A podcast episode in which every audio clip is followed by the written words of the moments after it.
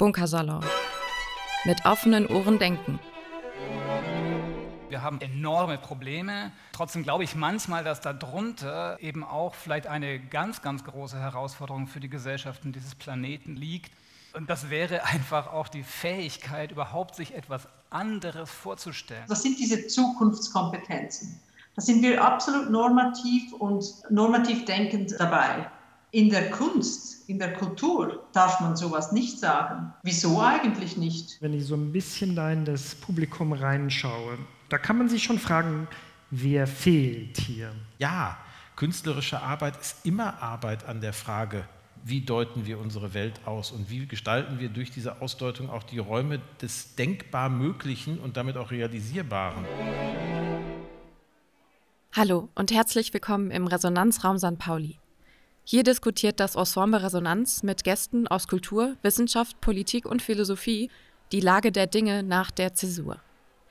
Dieses erste Gespräch wurde am 14. September aufgezeichnet.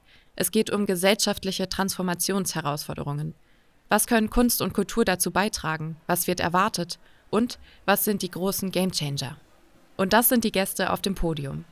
Professor Dr. Katrin Muff, Sie ist Direktorin des Institute for Business Sustainability, Expertin für Nachhaltigkeit und gesellschaftliche Megatrends und aus Luzern zugeschaltet. Dr. Carsten Broster, Senator für Kultur und Medien der Freien und Hansestadt Hamburg und Tobias Rempe, künstlerischer Manager und Geschäftsführer des Ensemble Resonanz. Die Moderation übernimmt Emanuel Schipper, Theater- und Kulturwissenschaftler, Dramaturg und Kurator. Und jetzt viel Spaß.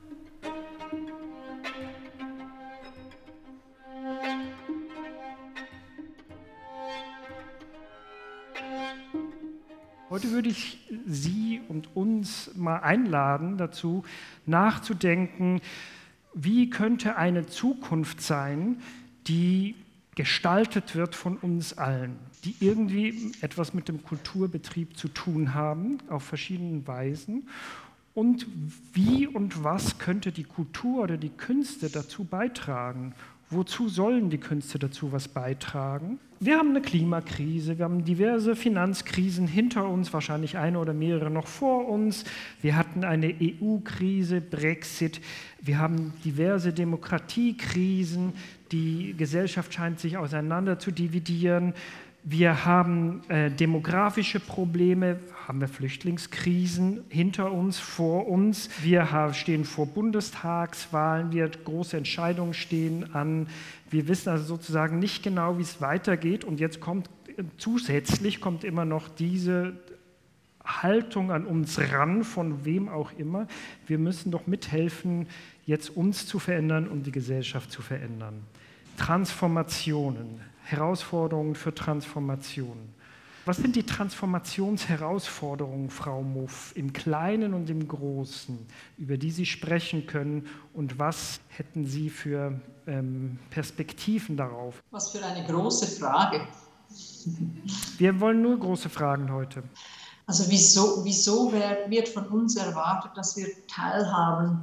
Ich spreche mal einfach von mir selber. Ich erwarte es irgendwie von mir selbst und zwar aus einer gesellschaftlichen Verantwortung heraus, aber auch, weil ich meinen Beitrag leisten möchte für eine faire, für eine gerechte, für eine nachhaltige Welt.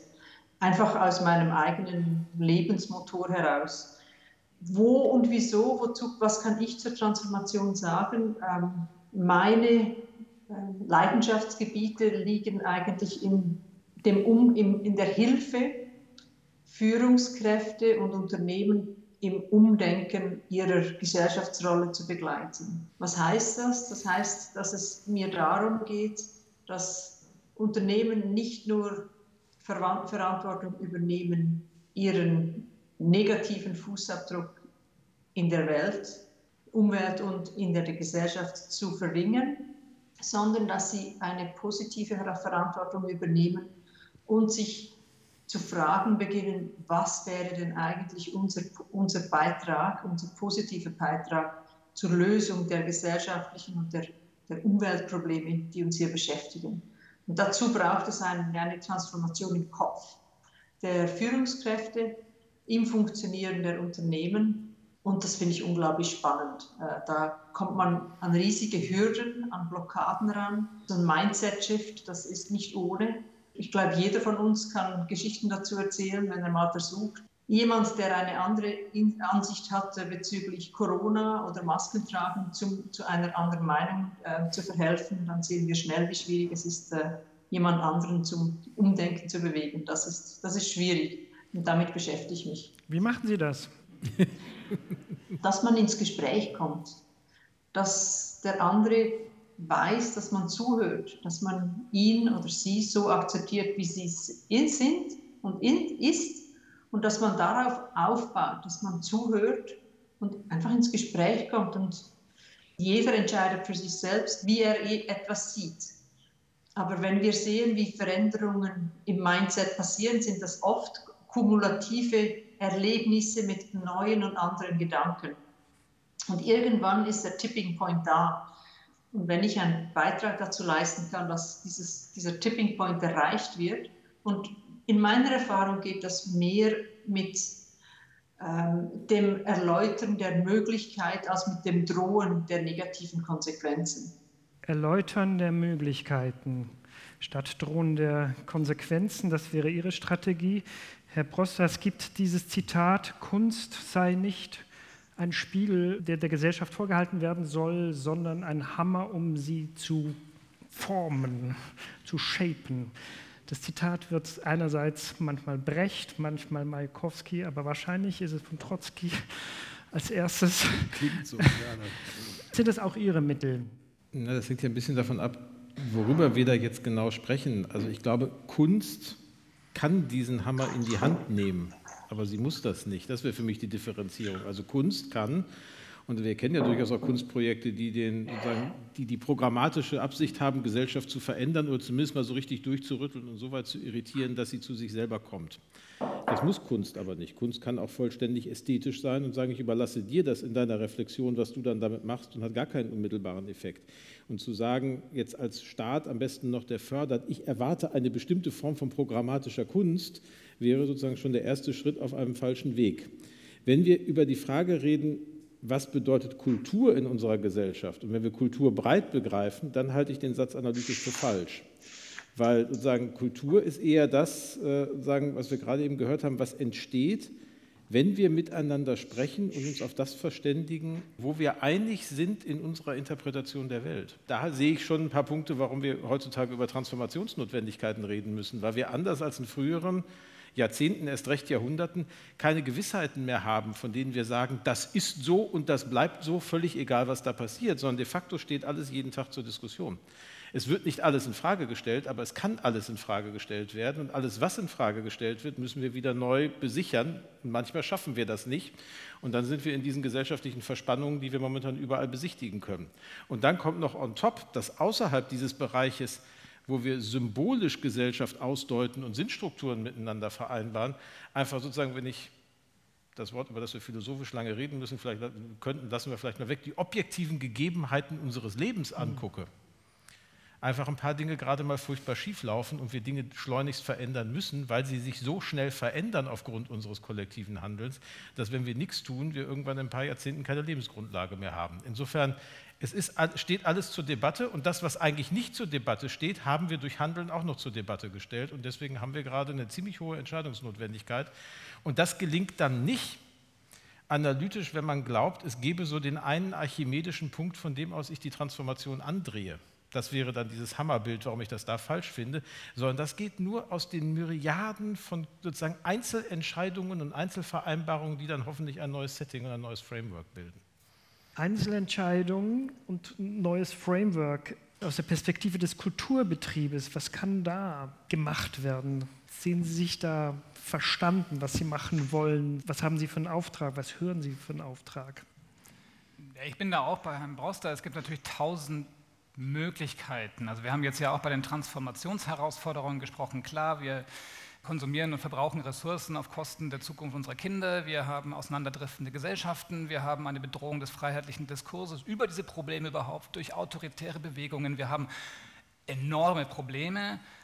Trotzdem glaube ich manchmal, dass darunter ähm, eben auch vielleicht eine ganz, ganz große Herausforderung für die Gesellschaften dieses Planeten dann auch noch liegt. Und das wäre einfach auch die Fähigkeit, überhaupt sich etwas anderes vorzustellen, ein anderes vorzustellen, was aus den vermeintlich gegebenen, äh, äh, festgesetzten, äh, vertrauten und, und, und eben vermeintlich auch einfach so fraglos so daseinenden Verhältnissen rausgeht. Einfach Alternativen, ein ganz anderes sich vorstellen. Und da glaube ich schon, das ist eigentlich da gibt es eine gewisse Deckung mit dem, was eigentlich vielleicht auch, ich glaube schon für viele Künstlerinnen und Künstler eben auch so ein Grundimpuls ist von dem, Kunst zu machen und bestimmt auch für Leute, die sich mit Kunst beschäftigen, weil das, glaube ich, der Impuls, so etwas vordergründig Sinnloses wie Kunst zu machen, also sinnlos in dem Sinne, dass es dabei eben nicht um Arbeit, Nahrung, Wohnung, Fortpflanzung, Sieg, Karriere, Geld, Sex oder irgendwie solche Sachen geht, sondern irgendwie um etwas, was darüber hinausgeht, über das, was jedem Menschen irgendwie zu eigen ist an Grundbasis ähm, äh, Sinn erstmal im Leben. Und das ist was auch immer, das ist natürlich ein wahnsinnig schwammiges Feld, aber trotzdem hat es mit diesem Impuls zu tun, irgendwie etwas anderes, etwas Neues zu finden. Das ist, glaube ich, schon etwas, was da drin steckt. Ich finde das unfassbar wichtig, wenn ich da kurz mal reingehen darf, dieses Spielerisch. Ich habe gerade die ganze Zeit während unseres Vorgesprächs auf das Lachenmann-Buch auf ihrem Schreibtisch geguckt, sozusagen Kunst ist vom Geist beherrschte Magie. Das habe ich mir gemerkt, weil es mich erinnert an sagen, eine meiner Lieblingsdefinitionen von Kunst, die von sagen Adorno herrscht, der sagt, Kunst ist Magie, befreit von der Lüge, Wahrheit zu hm. sein. Und das ist ehrlicherweise genau das. Also dieses Spekulative als ob, dieses Ausloten ist also sozusagen durchs Spiel erfahren, dass Welt veränderbar ist. Das finde ich ist die große Stärke und auf die Art und Weise ist Kunst dann eminent politisch weil sie uns vormachen kann, dass es auch anders sein könnte und sei es erstmal nur im Spiel. Aber dadurch, dass wir es performativ anders darstellen oder anders sozusagen repräsentieren, sehen wir auch die Veränderungspotenziale. Und die spannende Frage ist dann, interessiert sich eine Gesellschaft dafür und adaptiert diese Strategien? Und was kann Kunst tun oder will, sie, will Kunst dann Gesellschaft fürsorglich belagern, um diese Strategien irgendwie in den, ins gesellschaftlichen, in den gesellschaftlichen Werkzeugkasten zu legen? Das wären die Fragen, die, glaube ich, in diesen Transformationsmomenten hochgradig spannend sind. Ja, und Adorno hat ja tatsächlich auch dann sozusagen in der, in der Fortsetzung von all den Kunst ist Erfahrung, Kunst ist Erfahrung, dass Erfahrung möglich ist, Kunst ist Erfahrung über irgendwas Bestimmtes, Kunst ist bei Adorno dann eben so das Infragestellen von Erfahrungen, das Vorhergegebene, das, das Nicht-Identifizieren mit dem, was man eigentlich schon hat. Und wo Sie gerade Lachenmann gesagt haben, das ist ja auch, weil wir auch sagen, der Bunkersalon ist ja auch sozusagen das, äh, das, das Gespräch über das Hören und und Lachmann hat das auch, über, also nicht über Kunst im Allgemeinen, aber über das Hören sehr schön einmal eben auch, also das ist ein Zitat, was ich da sehr liebe, das ist, er sagte, Hören kann in einem bestimmten Zustand des Hörens eben auch zum Beobachten werden. Und wenn ich beobachte, sagt er dann, dann sage ich nicht mehr, das ist gut oder das ist schlecht. Ich sage auch nicht, das ist langweilig oder das ist interessant, sondern ich sage, was ist das? Und dabei beobachte ich letztendlich mich selbst. Und wo das passiert, fängt bei aller Begeisterung oder Verwirrung das Hören an zu denken. Und wo es in uns anfängt zu denken, da erwacht der Widerstand.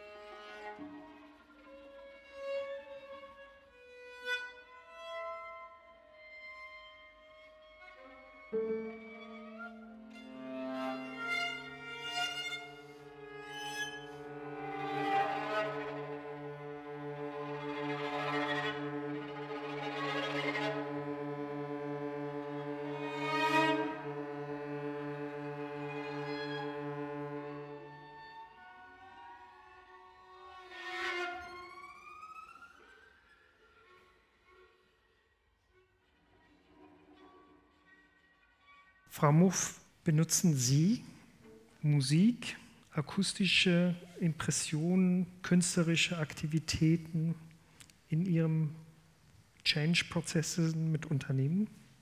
Ja und nein. Was wir machen, ist, wir versuchen zu kreieren einen neuen, anderen Raum als der, der besteht. Ich arbeite viel in Transformationsprozessen, geht es viel darum, dass man komplexe Probleme lösen muss. Und die kann man nicht mehr mit dem Ingenieurdenken lösen, wo man einfach das Problem analysiert, sondern was man als Methode anwendet, ist, man sitzt zusammen und man geht über ein Visioning in einen neuen Ort, in einen Raum, wo man eine ideale Zukunft erspürt, erfährt, die man dann in die Gegenwart zurückholt, wo man eigentlich via, das nennt sich ein Backcasting, eigentlich aus der Zukunft heraus Fäden in die Gegenwart spannt, um Probleme zu lösen. Das ist so der alternative Lösungsansatz bei komplexen VUCA-Problemen. Und dort geht es total darum, einen Ort und einen Raum zu schaffen, der körperlich erfahren werden kann. Und wenn das geteilt wird von, von all den Akteuren, die im Raum sitzen und dabei sind, dann dient das so als Ankerpunkt, wo man dann gemeinsam immer wieder feststellen kann auf dem Lösungspfad, der in die Zukunft geht, ob man nun in die richtige Richtung gemeinsam arbeitet oder nicht. Das kann wunderbar mit Musik und mit Kunst unterbaut werden. Das Wichtige ist eigentlich, dass die Kreation des Raumes und ich glaube, die, die Kunst oder die Musik, das kann auf viele Arten geschaffen werden. Da sehe ich ja sehr eine Anknüpfung zu dem, was Sie gesagt haben, Herr Broster. Diese ähm, Möglichkeitsräume sich erzählen und die Lösungen dort drin sich vorstellen und dadurch wahrscheinlich die Zukunft zu erbauen. Das Beispiel war mir ehrlicherweise noch ein bisschen zu passiv wenn ich finde. Also wenn, wenn ich ganz ehrlich bin, ich hatte so ein bisschen das Gefühl, seien Sie mir nicht böse, das klingt nach so, wenn ich ganz böse sage, nach einem Esoterik-Seminar, wo ich mit einer bestimmten Klangschalenakustik die Leute in eine entspannte Stimmung bringe. Ich meine, so meinen Sie das nicht, aber so wird es ja teilweise lebensweltlich auch aufgelöst. Also ich meine tatsächlich, dass sich an, an Kunst und an künstlerischen Interventionen in unseren Alltag Kontroverse kristallisieren kann. Das finde ich ehrlicherweise fast das Spannendere an der Stelle. Ich brauche gar nicht so sehr also ich, ich, ich, denke Kunst nicht in der Art und Weise, wie schaffst du einen Raum, sozusagen, in dem die Kunst das sich Verständigen von vornherein, sagen quasi auch akustisch einhegt, sondern wie befeuert, es, befeuert Kunst die Notwendigkeit der Einsicht, sich verständigen zu wollen und zu müssen. Also das finde ich fast das Spannende an der Stelle, weil wir haben so viele Bruchkanten in unseren Gesellschaften und wir haben sagen, die angedeutet, und man könnte die auch alle sagen, aufzählen, die tatsächlich Transformationsnotwendigkeiten mit sich bringen, wenn ich bei dem Thema bleibe. Und die Frage ist, wie kommen wir ins Gespräch darüber, wo wir doch so schön dabei sind, die allabendlich und alltäglich zu ignorieren, weil sie in unserer Blase nicht vorkommen. Und da kann Kunst diese Blasen zerstören, wenn sie es schlau macht. Sie kann sich auch in die Blase zurückziehen, nur die eigene Blase bespielen. Dann sagen, wird sie das, was wir La Polar früher genannt haben in den Debatten. Dann ist sie selbstreferenziell sich genug. Aber sie kann, wenn sie sich in den öffentlichen Raum begibt und das Ziel hat, auch sowas wie Öffentlichkeit entstehen zu lassen, der Anreiz sein zu sprechen. Also wenn jemand sozusagen drei senkrecht stehende Busse vor die Dresdner Frauenkirche stellt und diese gesamte Stadt auf einmal steil geht und darüber diskutiert, was das soll. Wenn wir in Hamburg auf der Veddel eine Hauswand mit Blattgold von Boram Burchard vergolden lassen und diese gesamte Stadt auf einmal über die Veddel redet, was wir vorher schlicht nicht getan haben, und zwar hochkontrovers, aber trotzdem hat auf einmal eine Auseinandersetzung stattgefunden, dann sind das diese Interventionen, die ich meine. Und da entsteht dann Öffentlichkeit drumherum. Und die Frage, die mich dann umtreibt, ist, wie schaffen wir es dann, miteinander zu sprechen und einander zuzuhören und einander nicht nur anzuschreien, weil wir tatsächlich Öffentlichkeit momentan häufig so interpretieren, jeder hat ein Megafon in der Hand und wir gucken mal, wer ist der Lauteste im, im Nebeneinander herbrüllen. Und wie schaffen wir es, uns umzudrehen und zuzuhören? Also deswegen, das finde ich sehr spannend, dass wir beim Zuhören vorhin schon gelandet sind und beim quasi Zuhören als einem aktiven Akt, der de facto dann zur Revolution befähigt. Das finde ich schon ein hochgradig spannendes Bild. So sehen wir das aber nicht. Zuhören ist in unserer Wahrnehmung des öffentlichen, des öffentlichen Habitus was Passives. Und ich muss sprechen und ich darf nicht zuhören. Und ich glaube, wenn wir das nicht wieder hinbekommen, entsteht kein Gespräch.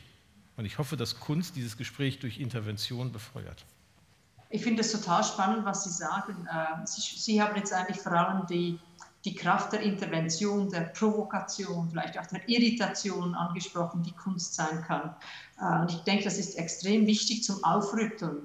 um einer dieser vielen, Sie haben vorher gesagt, äh, Millionen von Einzelentscheidungen hoffentlich zu beeinflussen, die dann eine Bewegung reinbringen kann.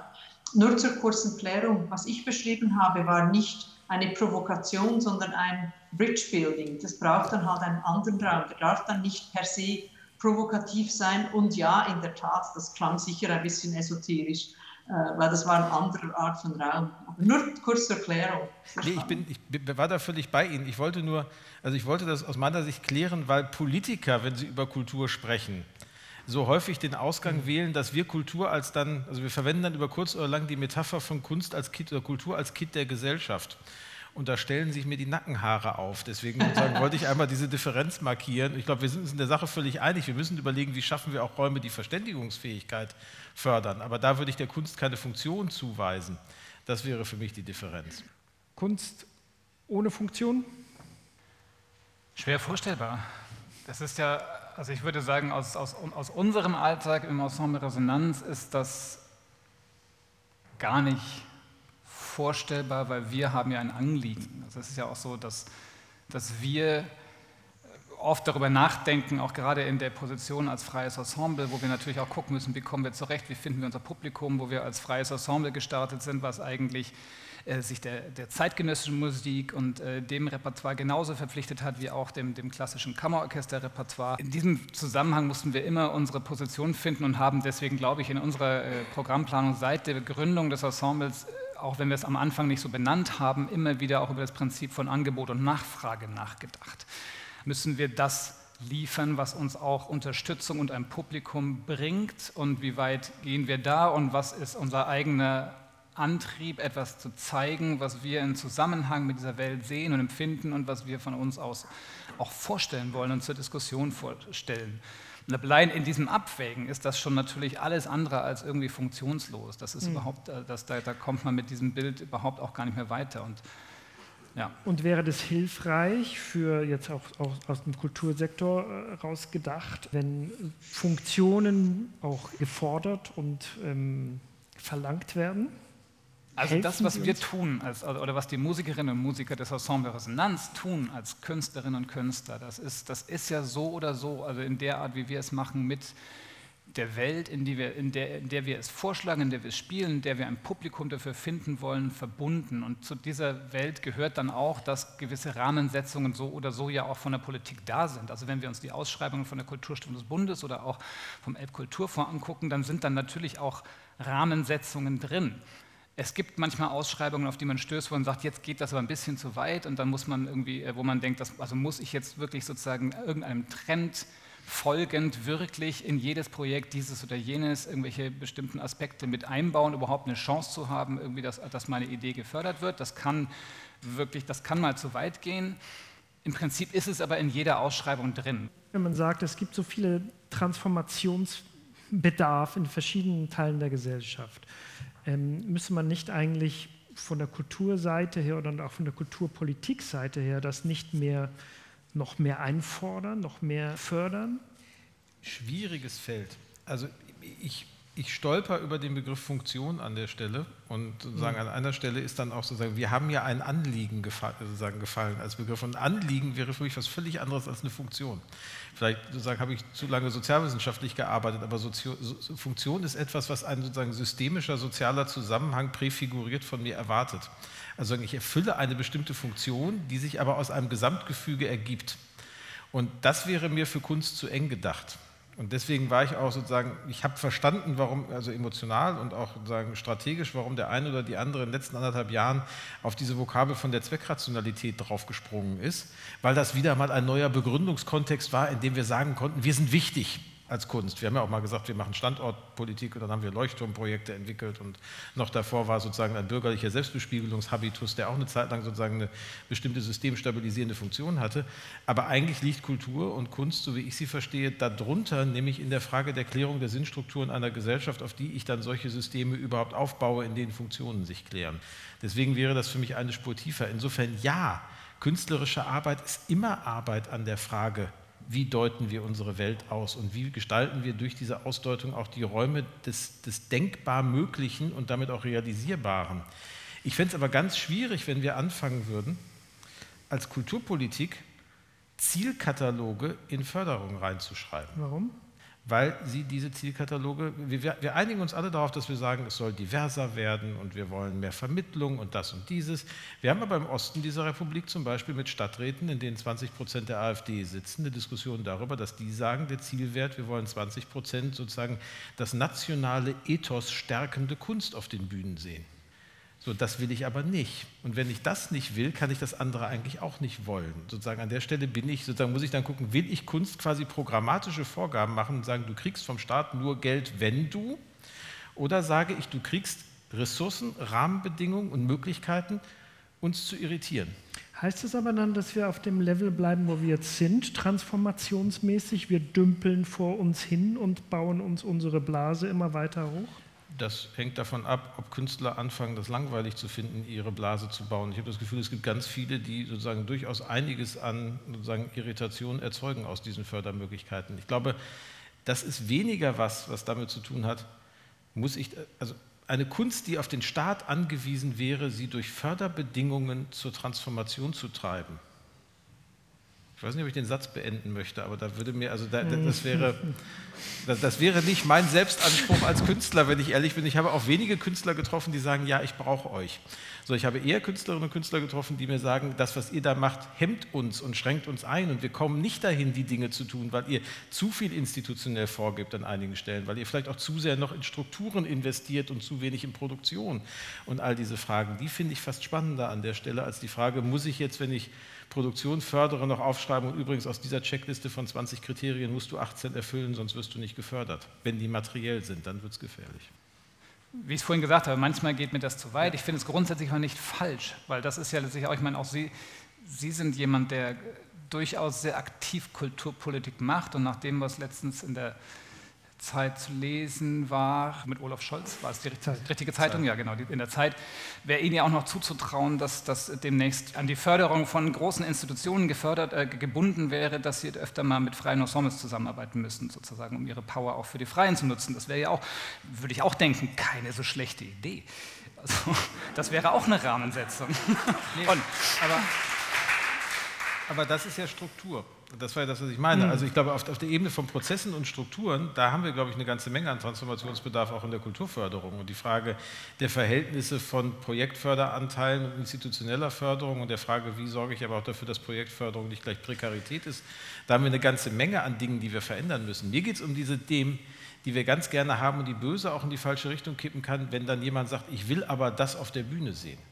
So, bis dahin führt das ja. Da muss ich gucken, bis wohin gehe ich auf dem Weg und natürlich finde ich auch, also nehmen wir mal so eine Initiative wie sozusagen die Debatte sozusagen rund um Act-Out, die wir hatten, wenn mhm. wir sozusagen im darstellerischen Bereich gehen, wo natürlich Menschen sagen, die sozusagen nicht binär sind oder die der LGBTIQ-Plus-Community äh, zugehören, wir werden nicht repräsentiert. Das Gleiche habe ich sozusagen mit Blick auf kulturelle Vielfalt in unserer Gesellschaft. Das ist etwas, das müssen wir, daran müssen wir arbeiten, dass wir das ändern, weil diese Repräsentanz der Vielfalt unserer Gesellschaft in der Kunst darstellbar werden muss. Aber das ist weniger eine Frage der Vorgabe, wie hat das auszusehen, als eine Frage der Zugänglichkeit der Ressourcen, die Freiheit, die da ist, zu leben. Mhm. Also ich hatte kürzlich, hm. kürzlich, auch schon vor Corona war das, gab es eine Tagung der, der, Kulturstiftung des Bundes und erster Auftakt zur Frage des, wie könnte, wie könnte eine grünere, nachhaltige Produktions- Theaterproduktionswirtschaft passieren. Und dort gab es eine, eine Kurzumfrage dort bei den anwesenden freien Theatermacherinnen. Da ging es darum zu fragen, ja, würden Sie sich wünschen, dass es eigentlich Vorgaben gibt hinsichtlich jetzt zum Beispiel der Produktionsbedingungen, das könnte man auch sagen, das ist wieder Struktur, aber es geht schon vielleicht dann doch auch in die Frage, wie man etwas zu erzählen hat. Das geht auch in die Ästhetik mit rein, wie man produziert und die Produktionsbedingungen, wenn das Bedingungen wären und wenn man sagt, also nach einem Rating-System, wenn man das und das mehr beachten würde, würde man dementsprechend noch irgendwie etwas dazu kriegen. Und das war total gewünscht. Also das waren in eine große Mehrheit von den Künstlern, die dort waren, die, die sich gesagt haben, ja bitte gebt uns andere Rahmenbedingungen, dann können wir uns da auch aktiv werden da drin. In der Gesamtheit der Freiheit werden wir natürlich auch die Gesamtheit der Freiheit ausspielen. Frau Moff, wie ist es bei Ihnen, wenn Sie, wenn Sie sagen, es gibt Unternehmen, die fangen an, sich zu verändern, auch wenn es nur Zero Net ähm, Carbon ist? Kommt das alles nur aus intrinsischen Beweggründen her oder wie hilft denn da der äußere Druck? Hm. Also ich, ich, ich sitze hier so mit ein bisschen mit der Frage und ich weiß gar nicht, ob ich sie stellen kann Gut, ihr könnt mich kaum rauswerfen. Das ist eigentlich so noch die bequeme, den bequemen Platz, den ich hier habe. Aber ich, kenn, ich habe lange in der Bildung gearbeitet, arbeite jetzt in der Wirtschaft. Ich beschäftige mich mit sehr normativen Fragen. Also ich versuche der Wirtschaft zu helfen, normativ umzudenken von Profitmaximierung in positiven Beitrag für die Gesellschaft. In der Bildung geht es um ähnliche Probleme. Wie bilde ich die nächste Generation aus, sodass sie die, Zukunft positiv mitgestalten können? Was sind, das, was sind diese Zukunftskompetenzen? Da sind wir absolut normativ und normativ denkend äh, dabei. In der Kunst, in der Kultur darf man sowas nicht sagen. Wieso eigentlich nicht? Wäre, wäre nicht die Kunst und die Kultur fantastisch dazu befähigt, die Welt helfen zu transformieren und da genau diese Inspiration, diese Provokation, diese Interventionen öffentlich vielleicht auch äh, äh in, in Unternehmen, in privatwirtschaftlich, in Bildung viel stärker äh, reinzubringen. Wieso kann da nicht ein Teil von den Künstlern, die das wollen, sich dafür engagieren? Bei Unternehmen ist es ja auch noch vor allem eigentlich, sind es die Pioniere, die das machen. Denn die staatlichen Lenkungsmaßnahmen, die dann kommen, die sind oft viel, viel zu spät und die kommen auch oft circa zehn Jahre später, als sie sollten. Die EU-Kommission mit ihren ähm, tollen neuen Ideen ist da zum Glück etwas vorreiterisch. Aber wenn ich jetzt hier in der Schweiz schaue, wie es, wie es mit den ähm, Lenkungsmaßnahmen aussieht, für Unternehmen, das, das, das, die stehen mindestens zehn Jahre, die kommen mindestens zehn Jahre zu spät. Also das, das ist vielleicht so eine Frage in die Runde. Wieso, wieso eigentlich nicht? Ihr habt dann die kreativsten Menschen, die, die, die tollsten Leute, die, die was machen könnten, die die Transformation wirklich äh, den, den, den, den Schub bringen könnten. Wieso nicht? Wieso das nicht fördern? Wieso ist das so abstrus? Ich finde, wir sind an der Stelle gar nicht so weit auseinander. Mein Punkt war, dass der Staat keinen engen Rahmen setzen soll an dieser Stelle, aber dass über diese Fragen bitte in der Kunst debattiert werden soll und dass sozusagen in, im kulturellen, künstlerischen Feld die Auseinandersetzung, genau solche Stimulation stattfinden muss, das halte ich für essentiell. Und das passiert ja auch an vielen Stellen. Der Punkt in der Kulturpolitik ist immer so ein bisschen, sie sollte weniger mit administrativer Macht behaftet sein als andere Politikfelder.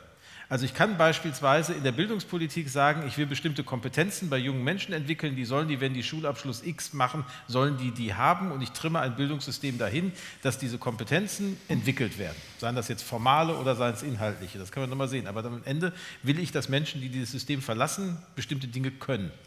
Und deswegen strukturiere ich ein System dahin. Bei Kunst ist es aber ein bisschen freier. Was ich bei Kunst mache, ist, dass ich solche Zielvorstellungen in der gleichen Art und Weise nicht entwickeln kann. Was ich aber sehr wohl kann, ist als Kulturpolitik sozusagen den diskursiven Austausch und das Miteinander darüber sprechen, wie es aussehen sollte, auf einer kommunikativen Ebene zu suchen, aber nicht auf einer Zwangsebene, die ich durch Ressourcensteuerung erzwinge. Was bräuchte denn die Kultur, damit ein solcher diskursiver Austausch stattfinden kann oder besser aus, äh, stattfinden kann?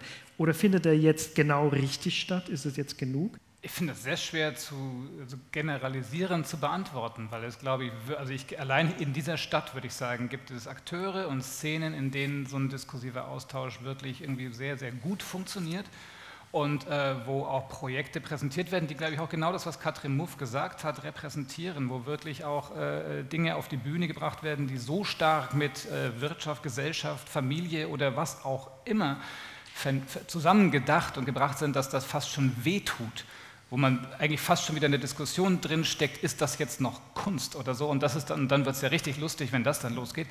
Aber Und es gibt genau die anderen Szenen oder anderen Akteure, auch aus meiner Sicht, wo ich denke, ja, da, da könnte man wirklich noch mal ein bisschen was davon hintragen. Die Frage aber, wie man das jetzt sozusagen ähm, organisiert, dass das überall in dem gleichen Mindestmaße vorhanden ist, finde ich sehr schwer zu Also provokativ jetzt mal gesagt, ich mache wirklich nur so ein bisschen einen Überblick hier, so wenn ich so ein bisschen da in das Publikum reinschaue.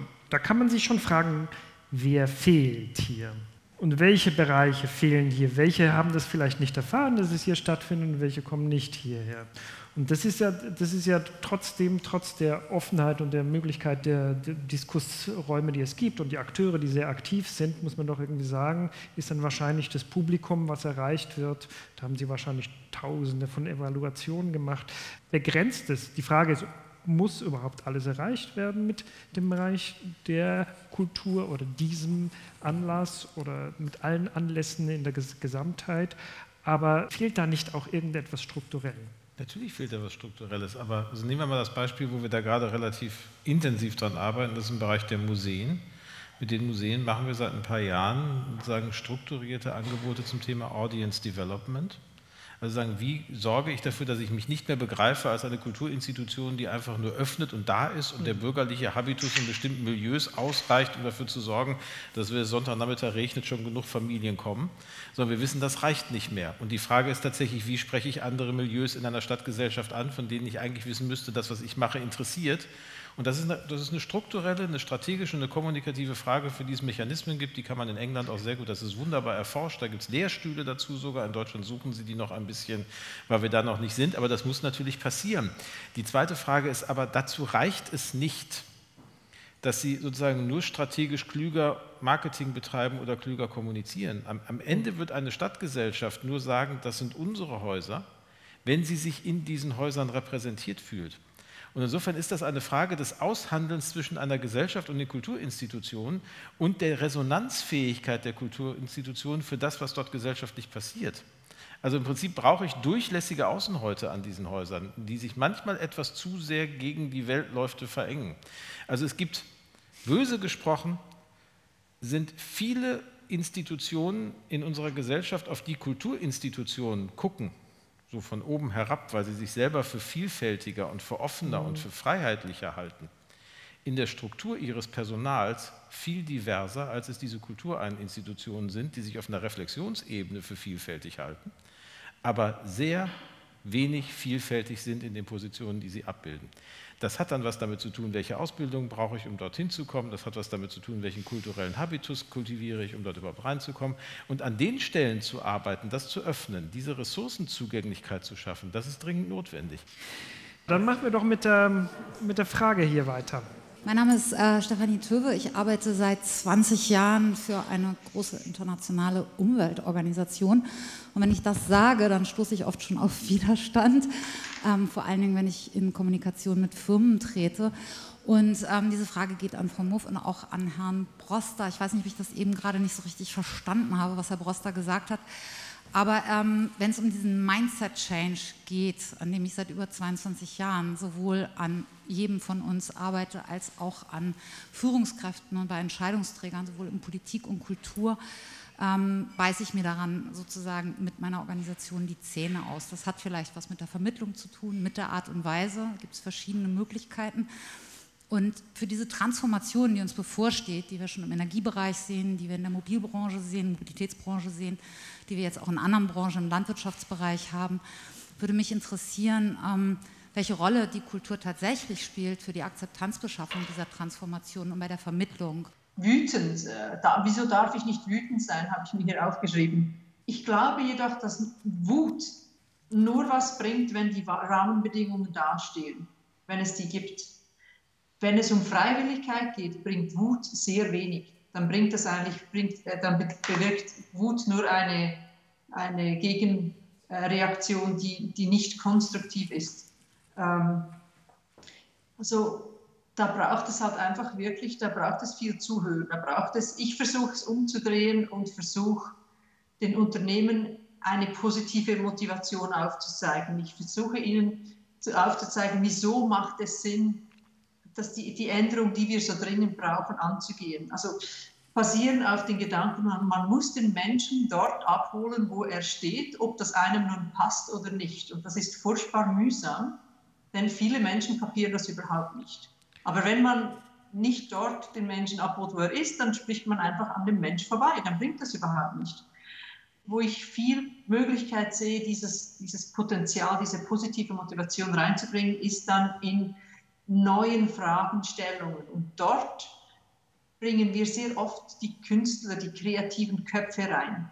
Und da geht es darum, einen Ort, einen Raum zu schaffen, wo man gemeinsam mit Leuten, die, mit denen man normalerweise nicht zusammensitzt, und da würden auch Sie dazugehören, dass, dass man gemeinsam dort neue Ideen und Lösungen aus, der, aus einer idealen Zukunft heraus erdenkt. Und das geht nicht mit alles gleichdenkenden Menschen, die das nicht kapieren. Da braucht es eine enorme Diversität an Menschen, die ganz, ganz anders denken, die komplementär, wo komplementär irgendeine Magie dann entsteht. Da braucht es einfach verschiedene Akteure in der, äh, in der Zivilgesellschaft und äh, ich bin wahnsinnig froh, dass Sie machen, was Sie machen, weil das brauchen wir super dringend. Und ich hoffe, meine Antwort hilft ein bisschen. Rahmenbedingungen fielen. Es fiel irgendwie diese, diese Überzeugungsarbeit, die nötig ist, das ständig Neue aushandeln und erklären. Sie haben auch gesagt, Sie sind dafür da, dass die Möglichkeiten geschaffen wird, dass dann die Kunst das macht und hoffentlich das Richtige macht.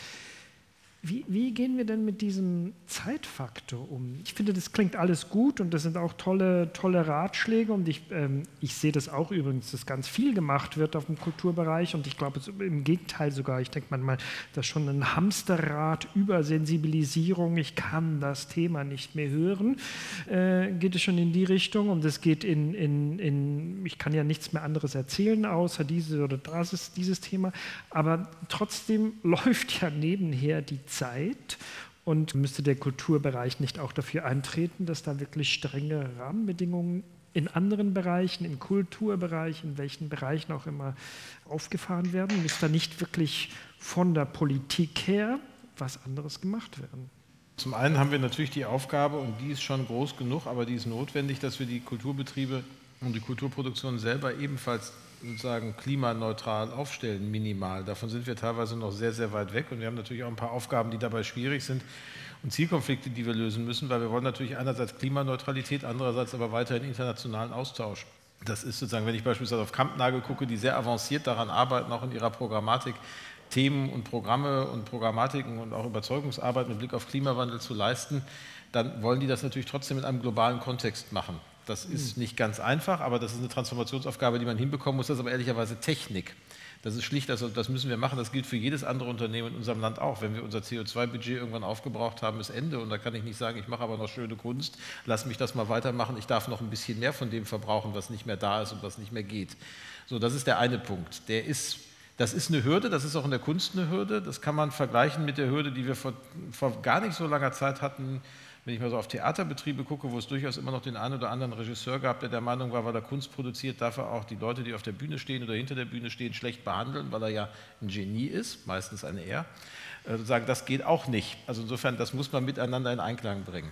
Das Zweite ist, was kann Kunst dazu beitragen? Das war die Frage, das dann auch zu vermitteln und dafür einen Beitrag zu leisten. Mein Eindruck ist, dass das ganz, ganz viel passiert und dass ich, wenn ich in die Programme momentan reingucke, Kulturinstitutionen spiegeln vielleicht nicht an jeder Stelle Gesellschaft, aber sie nehmen Trends auf, verstärken sie, spitzen sie zu. Ich kenne eigentlich kein Programm momentan, das irgendwo gemacht wird, das solche Themen nicht mit behandelt. Also bis hin zur Elbphilharmonie, wo das NDR Symphonieorchester vor zwei Jahren sozusagen eine Vertonung in Partitur gegossen des Klimawandels präsentiert hat. Sozusagen Programme, die das Ensemble Resonanz hier macht. Im Prinzip das gesamte Jahresprogramm von Kampnagel, das Sommerfestival, das dort stattfindet, Stoffe, die auf den Bühnen hier in der Stadt verhandelt werden. Kultur verhandelt immer auch die Themen, die eine Gesellschaft verhandelt. Und wir verhandeln so gut wie kein Thema momentan mehr als dieses Thema. Und was, was Kultur, also ich hätte ein Problem damit, wenn wir in so eine plakativ propagandistische Form der Bevölkerungserziehung gehen. Das geht auch schief.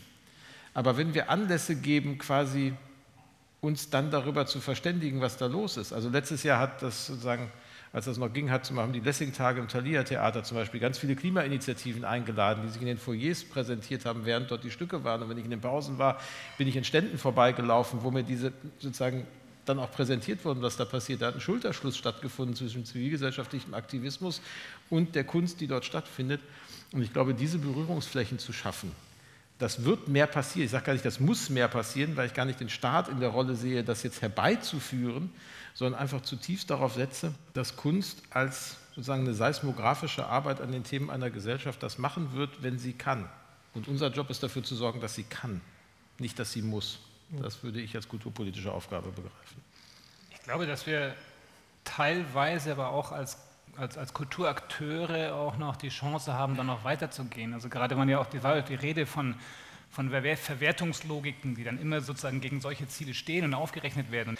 Das ist immer das Thema. Wie teuer ist das? Geht das überhaupt? Ist das total unvernünftig? Obwohl es eigentlich, alle wissen, ist es viel teurer, gar nichts zu machen. Und ich glaube, da kann man eben aus der Kultur heraus schon auch noch ein anderes Beispiel äh, geben und das auch noch stärker in die Öffentlichkeit tragen. Machen wir, glaube ich, auch so noch nicht, aber wäre etwas, was, glaube ich, absolut möglich wäre, wenn man denkt, so, dass diese Verwertungslogiken vielleicht auf diesem ganz engen Bild des Homo economicus gelten, was irgendwie auch, glaube ich, mittlerweile alle Frauen, die Ökonominnen sind, glaube ich, irgendwie auch schon längst abgeschafft haben, aber die Männer anscheinend noch nicht. Und sagen, das ist eigentlich der Grund, warum das alles so funktioniert. Und dann äh, kann man als Künstler dann natürlich ähm, hat man ein ganz anderes Bild davon, weil man als Künstler oder Künstlerin eben irgendwann wahrscheinlich im relativ jungen Alter angefangen hat und gesagt hat, ich, also man hat bestimmt nicht gesagt, ich, ich werde jetzt Künstlerin, äh, weil ich reich und berühmt werden will, sondern man hat gesagt, ich werde Künstlerin, weil ich Kunst machen will, koste es, was es wolle. Das ist eine völlig andere Motivation. Also eine ganz andere. Und das ist, glaube ich, etwas, was, was in unserem Bereich irgendwie total selbstverständlich ist, einfach immer auf das Ziel zu gucken und zu gucken, das will ich machen, wie kriege ich das hin, wie kriege ich Partner ins Boot, wie kann man das gemeinsam hinkriegen. Und das sind schon Dynamiken, die, glaube ich, noch viel stärker auch aus dem Kulturbereich eben auch dann nach, nach außen getragen werden werden können. Auch, auch, auch die Kulturmanager natürlich auch, die dann in einem marktwirtschaftlich organisierten System damit etwas handeln, was sich nie im Leben eigentlich dort alleine tragen könnte. War schon immer so, also die ganze große Kunst, die wir geerbt haben aus den letzten Jahrhunderten, wäre niemals nach dem Gebot von Angebot und Nachfrage auf dem freien Markt entstanden. Da gab es immer irgendwie Ermöglicher Zuschussung, hat sich nie gerechnet. Und auch das ist etwas, und ich als Kulturmanager, ich handle mit sowas auf dem Markt und Leute glauben, dass das was wert ist, was ich verkaufe. Ist doch super.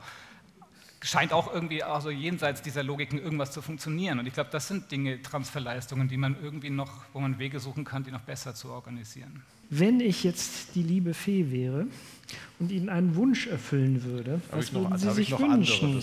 Und zwar nicht ein persönlicher Wunsch, sondern jetzt im Hinblick auf diese Frage der ähm, Transformationsherausforderungen äh, Kultur, was können und was soll die Kultur für uns, für die Gesellschaft tun und was könnte die Politik oder wer auch immer, was würden Sie sich wünschen?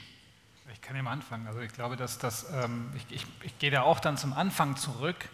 Mein Wunsch betrifft dann gar nicht so sehr jetzt uns als Kulturakteure und Akteurinnen, sondern eigentlich die Situation nochmal der genannten Transformationsherausforderungen an sich, dann ist mein Wunsch einfach, egal ob das jetzt aus manchen Bereichen der Kunst und Kultur abgeschaut ist oder woher auch immer, dass äh, die Gestaltenden in den Gesellschaften dieser Welt den Mut und die Kraft und die Risikobereitschaft finden, sich zu bewegen, und zwar schnell.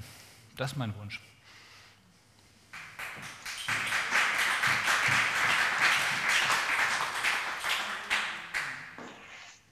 Frau Muff? Ich wünsche mir äh, durchlässigere Wände, hm. durch mehr Kontaktfreude zwischen Kunst und Kultur und Wirtschaft und Bildung und dem Staat und all den Menschen, die sich für zum Beispiel Transformation Richtung Kreislaufwirtschaft engagieren. Transformation in irgendeinem Bereich. Ich wünsche mir, dass, dass wir da viel einfacher zusammenkommen, fühlen wir viel größere Nähe. Kommt auf uns zu, schüttelt uns.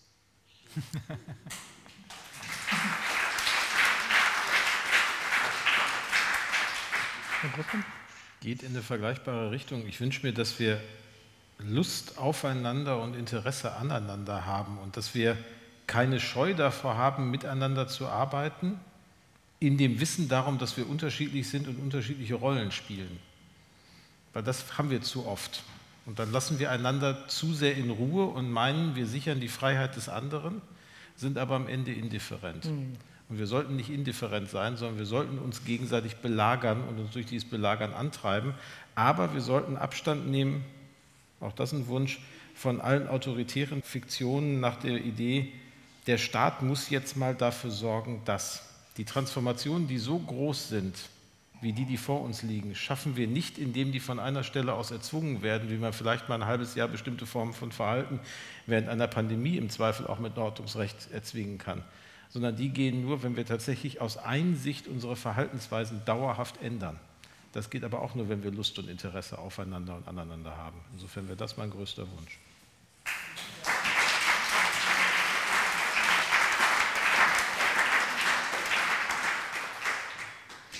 Bevor ich zu Herrn Winter schalte und ich hoffe, dass er einen musikalischen Wunsch hat, erlaube ich mir noch kurz einmal zurückzuschauen und zu gucken, was 2011 Dirk Becker in den 16 Thesen zur nächsten Gesellschaft über die Kunst geschrieben hat. Die Kunst der nächsten Gesellschaft ist leicht und klug, laut und unerträglich. Sie weicht aus und bindet mit Witz, sie bedrängt und verführt. Ihre Bilder, Geschichte und Töne greifen an und sind es nicht gewesen.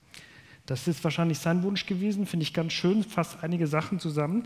Ich möchte mich wahnsinnig gerne bei Ihnen allen bedanken, dass Sie hier waren und bei Ihnen auf, der, auf dem Podium. Und vielen Dank, dass ich hier dabei sein durfte.